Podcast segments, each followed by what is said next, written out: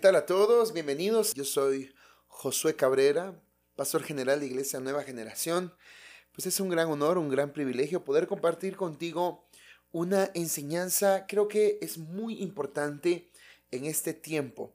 Y permíteme compartirte el título de esta enseñanza y es Circunstancias contrarias a favor. Recuerda que en estos tiempos, por lo regular nosotros nos enfrentamos a diversas circunstancias, situaciones difíciles.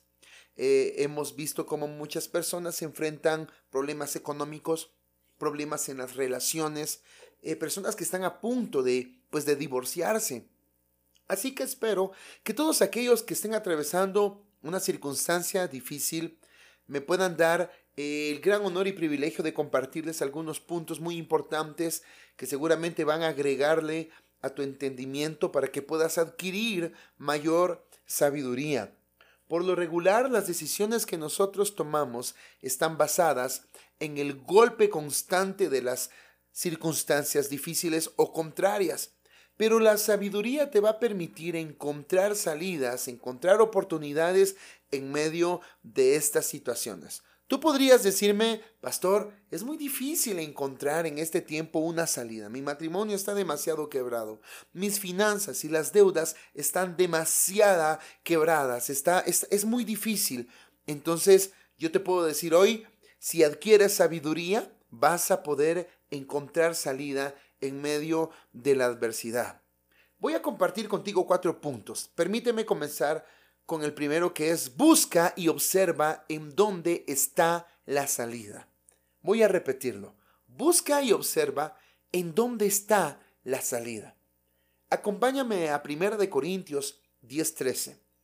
Un verso poderosísimo. Dice, nos ha sobrevenido ninguna tentación que no sea humana, pero fiel es Dios que no os dejará ser tentados más de lo que podéis resistir, sino que dará también juntamente con la tentación la salida, para que podáis soportar.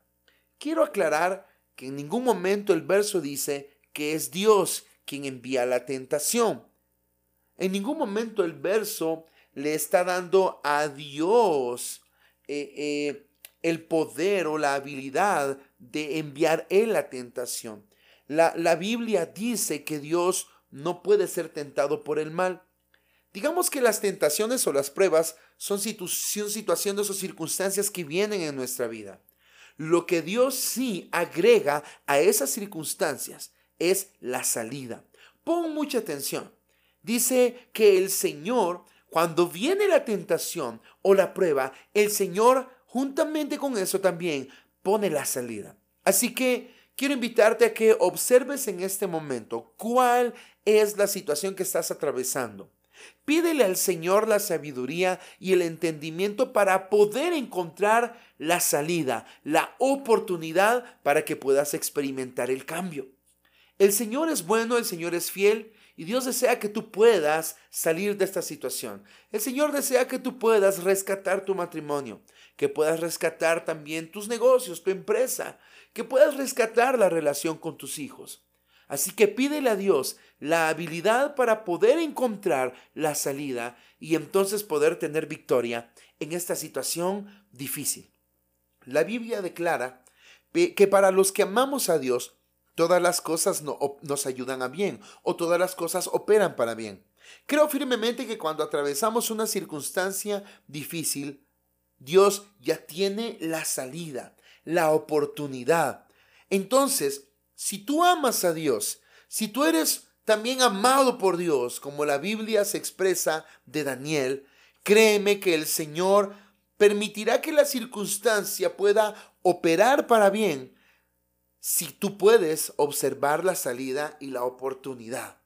Hemos visto muchas veces como muchas personas en medio de situaciones difíciles han encontrado la salida y cuando se dan cuenta que allí estaba la oportunidad, la circunstancia difícil como que si se volcara a favor de las personas porque encontraron la salida. Déjame ir un poco más allá. El punto 2. La dificultad de algunos es la oportunidad de otros. Quiero que me acompañes a Primera de Samuel 17 del 24 en adelante. Es una historia hermosa, tú seguramente la conoces. Y habla acerca de David, cuando David estaba por enfrentar a Goliat. Ahora, pon mucha atención porque David no solamente era un pastor de ovejas, también era un adorador.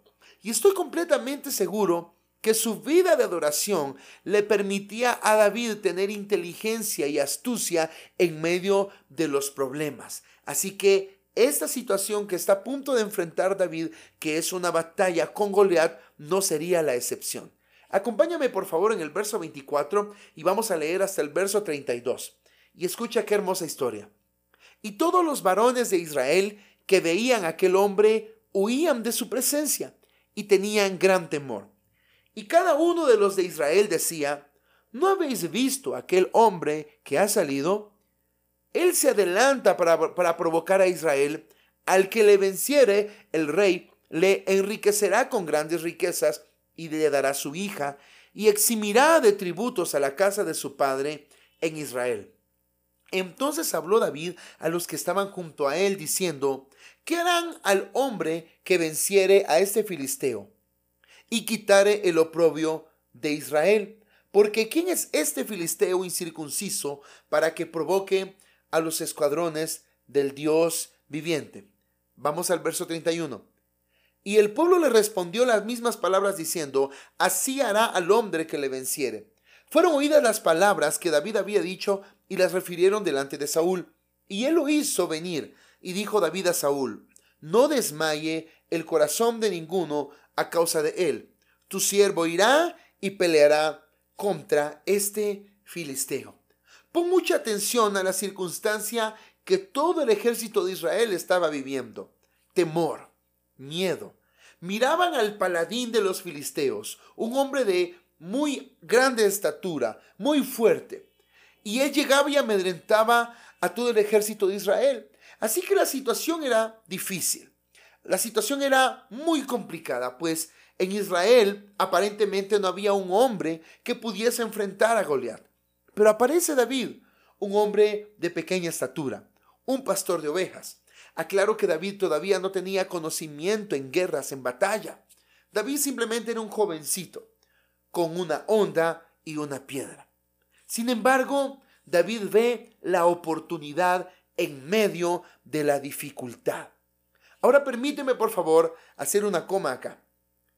Es necesario entender, es necesario aprender y comprender que David era un hombre astuto, pues no tenía la fuerza, no tenía la habilidad que tenía este hombre de guerra llamado Goliat.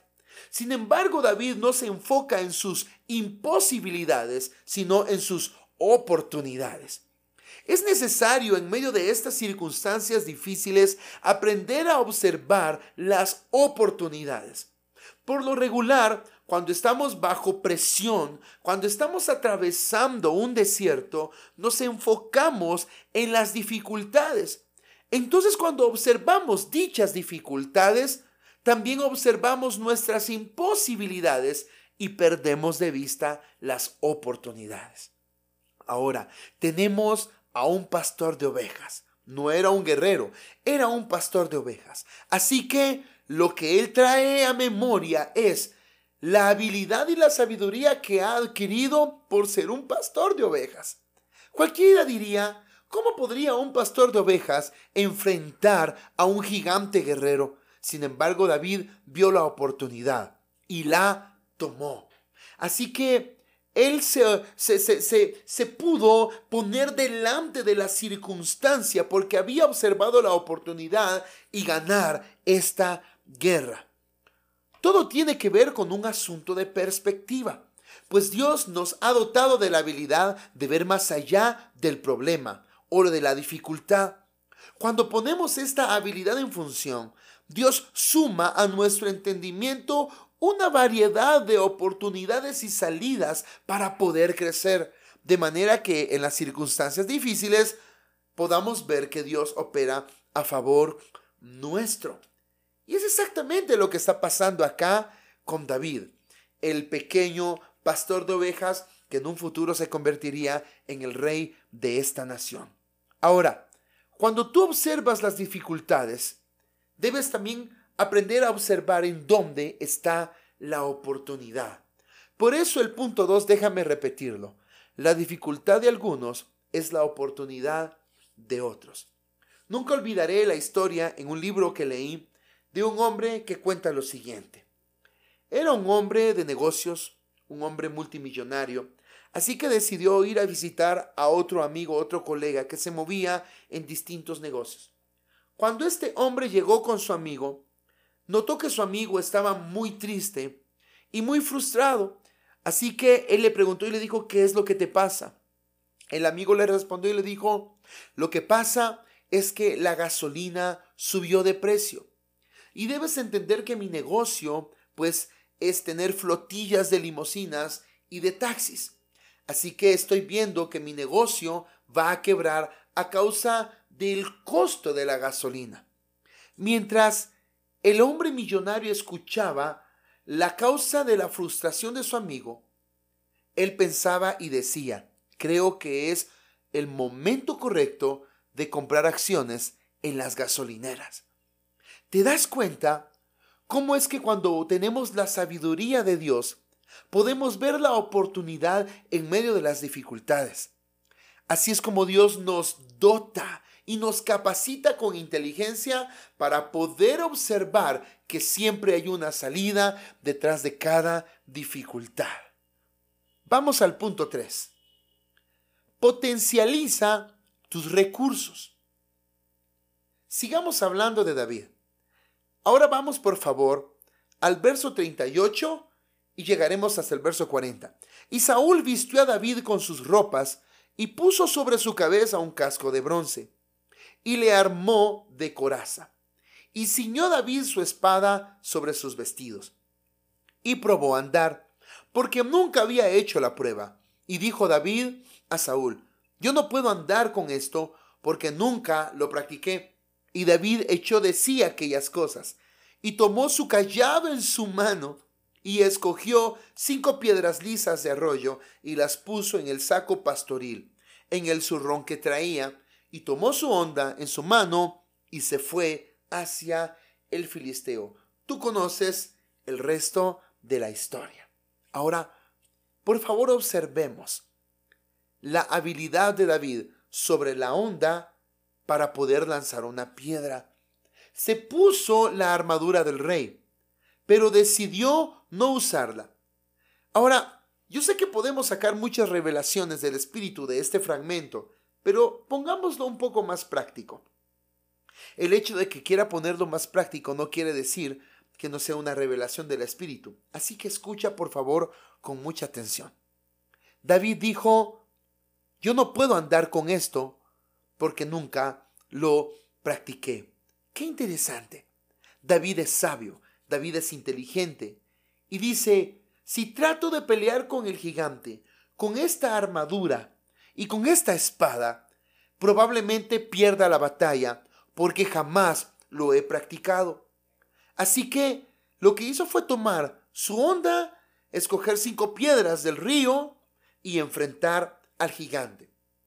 Ahora quiero que por favor observes al pequeño pastor y al gran gigante. Si tú pones la historia en perspectiva, es muy difícil lanzar con una onda una piedra a corta distancia. Dos metros, tres metros creo que es muy poco. Creo que para que una piedra pueda tomar la velocidad necesaria, para que pueda incrustarse en, la cabeza del gigante, David debió estar a, a una distancia no menor de 10 metros. Ahora, por supuesto, esto es lógico, tiene sentido. Pero por favor vamos un poco más allá y analicemos la destreza, la astucia, la habilidad de David. David sabía que el gigante era más fuerte que él y que el gigante tenía una espada más grande que la que él pudo, haber, pudo haber tenido. Ahora, lo que hace David es muy interesante, pues se adelanta a el golpe de espada del gigante. Así que decidí escribir la siguiente frase.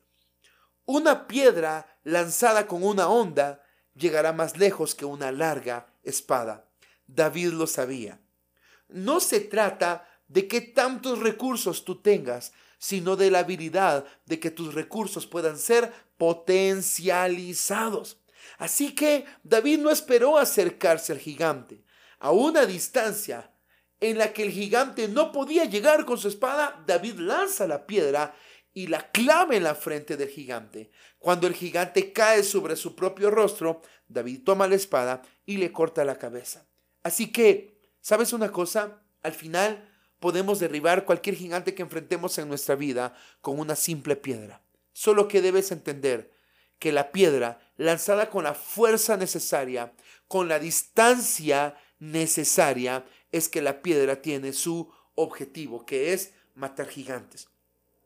Ese pequeño recurso que tienes en tu mano, ese recurso puede matar los más grandes gigantes. Llamémosle a tu circunstancia difícil tu Goliat.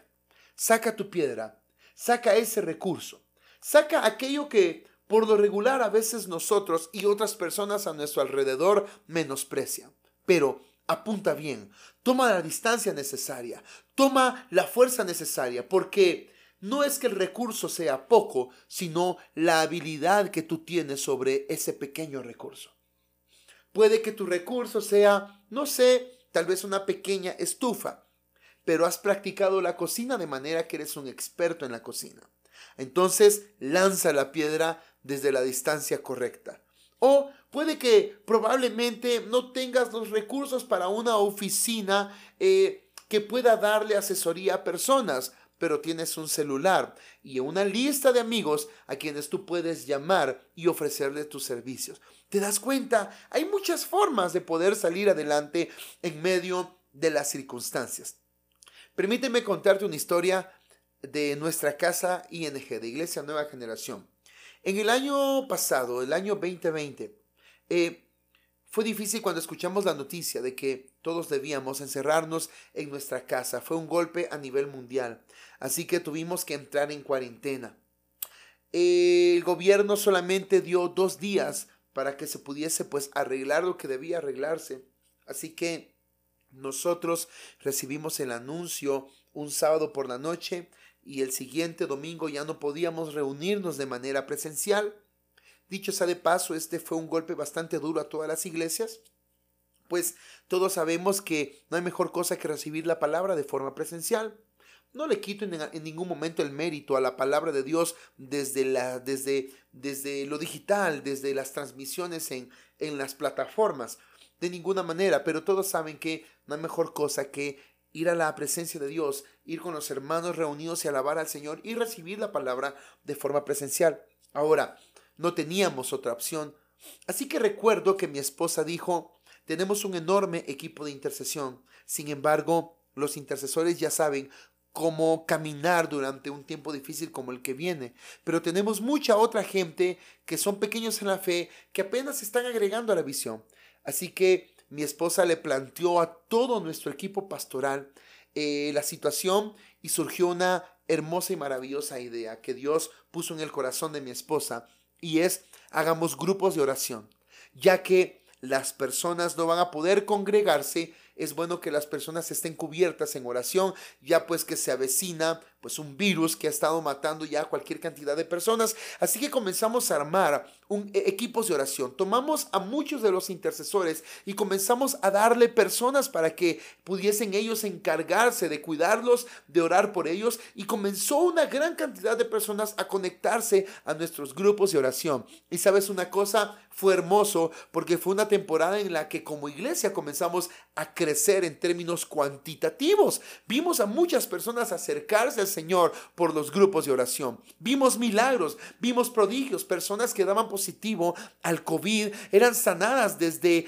eh, desde el tiempo de oración que tenían por los teléfonos, porque los grupos de oración no eran presenciales, sino que nos enlazábamos por teléfono. Así que comenzamos a ver cómo los milagros de Dios fluyeron en esa temporada y esa temporada, aunque fue una circunstancia difícil, pudimos ver la oportunidad y Dios pues trajo crecimiento a nuestra iglesia. Así que glorifico al Señor por esto. Ahora el punto número cuatro dice, convierte el dolor en bendición. Ahora, en Primera de Crónicas, de 9 al 10, dice así, y Jabes fue más ilustre que sus hermanos, al cual su madre llamó Jabes, diciendo, por cuanto lo di a luz en dolor. E invocó Jabes al Dios de Israel, diciendo, oh, si me dieras bendición y ensancharas mi territorio, y si tu mano estuviera conmigo y me libraras del mal para que no me dañe. Y le otorgó Dios lo que le pidió. ¿Ya escuchaste qué significa el nombre de Jabes? Pues su significado es dolor. Imagínate, su madre lo da a luz con mucho dolor y su madre le pone el nombre de su dolor y le dice, te llamarás dolor. O sea, Jabes, ese será tu nombre. Dolor Imagínate, este niño mientras crecía, cuando lo llamaban, lo que él escuchaba es, tú eres dolor. Sin embargo, él decidió no enfocarse en lo que representaba su nombre, sino que fue delante de Dios y le pidió que ensanchara su territorio, que lo bendijera, que Dios estuviera con él y que lo librara del mal. Y Dios le otorgó lo que le pidió. Muchas veces nosotros veremos que hay circunstancias a nuestro alrededor que vienen casi que implícitas desde que venimos en el vientre de nuestra madre. Deformidades, problemas, maldiciones ancestrales, situaciones de una crianza deforme. Sin embargo, ahí donde tú estás, tú puedes cambiar tu dolor en bendición. Con solamente levantar tus manos y poder decirle al Dios de la bendición, a nuestro Dios, Cambia, por favor, mi dolor en bendición. Cambia, Jesús, esa situación difícil en algo que pueda traer crecimiento a mi vida. Pídele al Señor y dile, dame éxito en cada cosa que yo emprendo. Y verás cómo la mano del Señor estará contigo si tú siempre lo honras, si tú siempre le das a Dios la gloria y la honra que Él merece vas a disfrutar de la gran oportunidad de ver cómo todo dolor se convierte en una bendición. Las situaciones que vivimos en el día son situaciones relativamente complicadas. Todos aquellos que emprenden un negocio saben que deben pagar cierto precio. Todos aquellos que comienzan un matrimonio comienzan felices, pero saben que después habrán complicaciones. Todos aquellos que están atravesando una situación difícil en la crianza de sus hijos, quiero enviarles el siguiente mensaje. Permite que el Señor cambie toda circunstancia contraria a tu favor.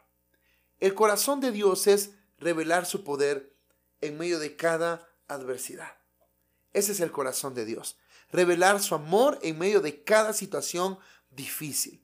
Así que te invito a que camines en sabiduría mientras levantas las manos al cielo pidiéndole al Señor día a día que Él pueda bendecirte.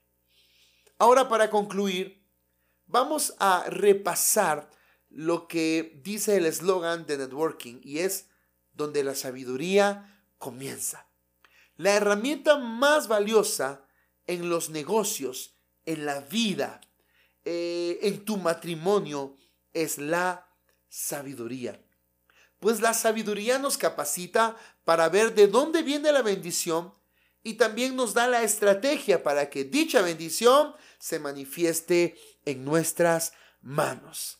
Así que el Señor te da sabiduría y te otorga de favor para que puedas caminar y operar en tu vida de forma sabia mientras la bendición de Dios te acompaña mientras la bendición de Dios está contigo.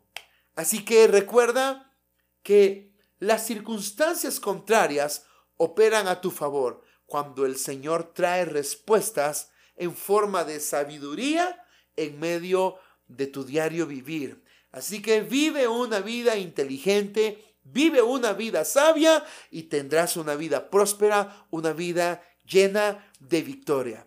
Soy el pastor José Cabrera, pastor general de Iglesia Nueva Generación y esto es Networking Podcast. Que el Señor te bendiga.